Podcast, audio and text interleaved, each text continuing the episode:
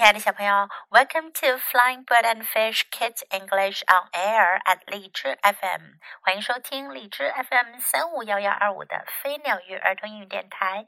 This is Jessie，我是荔枝优选主播 Jessie 老师。今天我们要继续讲《Henry and Mudge and the Long Weekend》第二个部分，亨利和玛吉漫长的周末。第二个部分同样包含两个小故事。The idea，主意。I have an idea. Henry's mother said. 亨利的妈妈说：“我有个主意。” Henry opened his eyes. 亨利张开了眼睛。Henry's father sat up. 亨利的爸爸坐直了身子。But Mudge kept on sleeping. 可是马基还在继续睡觉。He didn't care much about ideas. 他对主意可没什么兴趣。Not until the ideas smelled like something. 除非这主意闻起来像什么好吃的。Let's make a castle, said Henry's mother. 亨利的妈妈说：“我们来造个城堡吧。” A castle," said Henry and Henry's father. "城堡." We still have the box the new refrigerator came in, and the box the new stove came in. 我们还留着买新冰箱时候的盒子，还有新炉子的盒子。Henry was getting the idea. Helly 明白了妈妈的主意是什么了。And that pen said Uncle Arthur gave me," said Henry.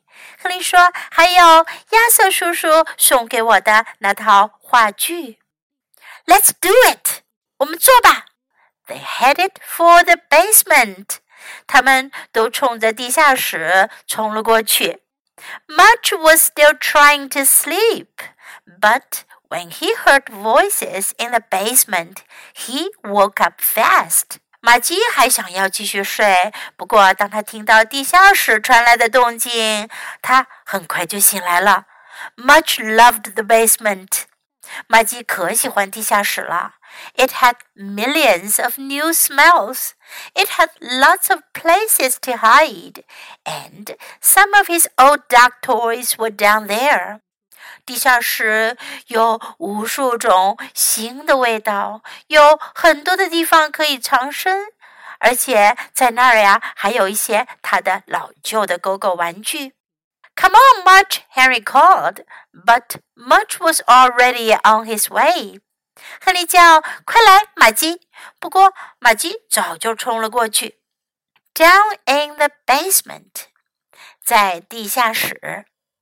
It has to have turrets, Henry's father said, and a drawbridge, and buttresses, and flags.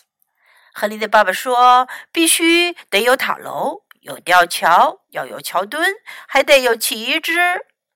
Dad said Henry, "It's just a refrigerator box." 亨利说：“爸爸，这只是一个冰箱的盒子呀。” Not for long," said Henry's father. 亨利的爸爸说：“很快就不是了。” Henry ran upstairs for his castle book. Henry's mother ran upstairs for pencils. Henry's father ran upstairs for a stapler, and Mudge ran upstairs for a quick snack. 亨利跑上楼去拿他的城堡书。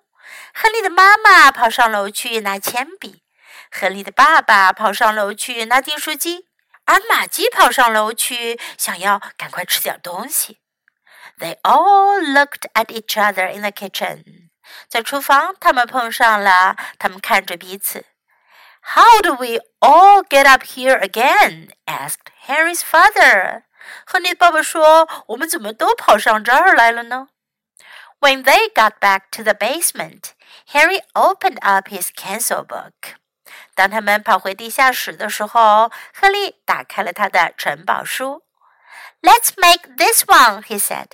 他说：“我们做这一个吧。” Henry's father took a look. Henry's mother took a look. "Okay," they said. 亨利的爸爸看了一下，亨利的妈妈也看了一下。他们说：“好吧。” One of them drew, one of them cut, one of them stapled. 他们一个画，一个剪，一个用订书机订。And one of them went looking for an old boot he used to chew. 而他们中有一个呢，跑去找那只他以前嚼过的老靴子。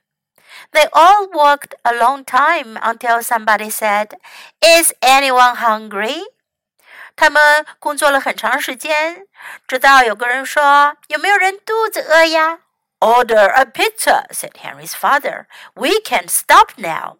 亨利的爸爸说：“订个披萨吧，我们现在停不下来。”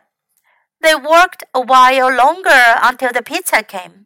他们又工作了好一会儿，直到披萨来了。Then they stopped and ate pizza while they stared at the castle they were building. 然后他们停下来吃披萨，这时他们都盯着他们在建的城堡。They each imagined how it would look when it was done. 他们都各自想象着城堡完成的时候是什么样子的。For the rest of the afternoon, they cut out fancy windows and fancy doors. 下午剩下的时间里，他们剪出了漂亮的窗户、漂亮的门。They cut out turrets and buttresses and flags. 他们剪出了塔楼、桥墩和旗帜。Mudge chewed his old boot like crazy. 马基就使劲儿地啃他那只旧靴子。When evening came and Henry finally had to crawl into bed, he could hardly wait to finish the castle. 当夜晚来临，亨利最终爬上床准备睡觉的时候，他都等不及想要完成城堡了。He could hardly wait for more of the long weekend. 他都等不及要过更多这样的漫长的周末了。What a good idea！真是一个好主意呀！亨利的妈妈给大家想出了一个好主意，让他们在这漫长的周末里有事可做。大家忙碌起来，非常的开心。Now let's practice some sentences in the story. I have an idea. 我有个主意。I have an idea. Let's make a castle. 我们造个城堡吧。Let's make a castle. Let's do it. 我们做吧。Let's do it. Let's make this one. 我们做这一个。Let's make this one. Is anyone hungry? 有人饿了吗？Is anyone hungry? Order a pizza. 点个披萨。Order a pizza. We can't stop now. 我们现在不能停下来。We can't stop now. He could hardly wait to finish the castle. 他都等不及要完成城堡了。 Can't wait to 是等不及要做什么事情，也可以说 can hardly wait to. He could hardly wait to finish the castle. Now let's listen to the story once again. The idea. I have an idea, Henry's mother said. Henry opened his eyes. Henry's father sat up. But Mudge kept on sleeping. He didn't care much about ideas. Not until the ideas smelled like something. Let's make a castle, said Henry's mother. A castle, said Henry and Henry's father. We still have the box the new refrigerator came in, and the box the new stove came in. Henry was getting the idea. And that paint set Uncle Arthur gave me, said Henry. Let's do it. They headed for the basement. Mudge was still trying to sleep. But when he heard voices in the basement, he woke up fast. Mudge loved the basement. It had millions of new smells. It had lots of places to hide. And some of his old dog toys were down there. Come on, Mudge, Henry called but Mudge was already on his way. Down in the basement. It has to have turrets, Henry's father said, and a drawbridge, and buttresses, and flags. Dad, said Henry, it's just a refrigerator box. Not for long, said Henry's father. Henry ran upstairs for his castle book. Henry's mother ran upstairs for pencils. Henry's father ran upstairs for a stapler. And Mudge ran upstairs for a quick snack. They all looked at each other in the kitchen. How'd we all get up here again? asked Henry's father. When they got back to the basement, Henry opened up his castle book. Let's make this one, he said. Henry's father took a look. Henry's mother took a look. Okay, they said. One of them drew, one of them cut, one of them stapled. And one of them went looking for an old boot he used to chew. They all worked a long time until somebody said, is anybody hungry?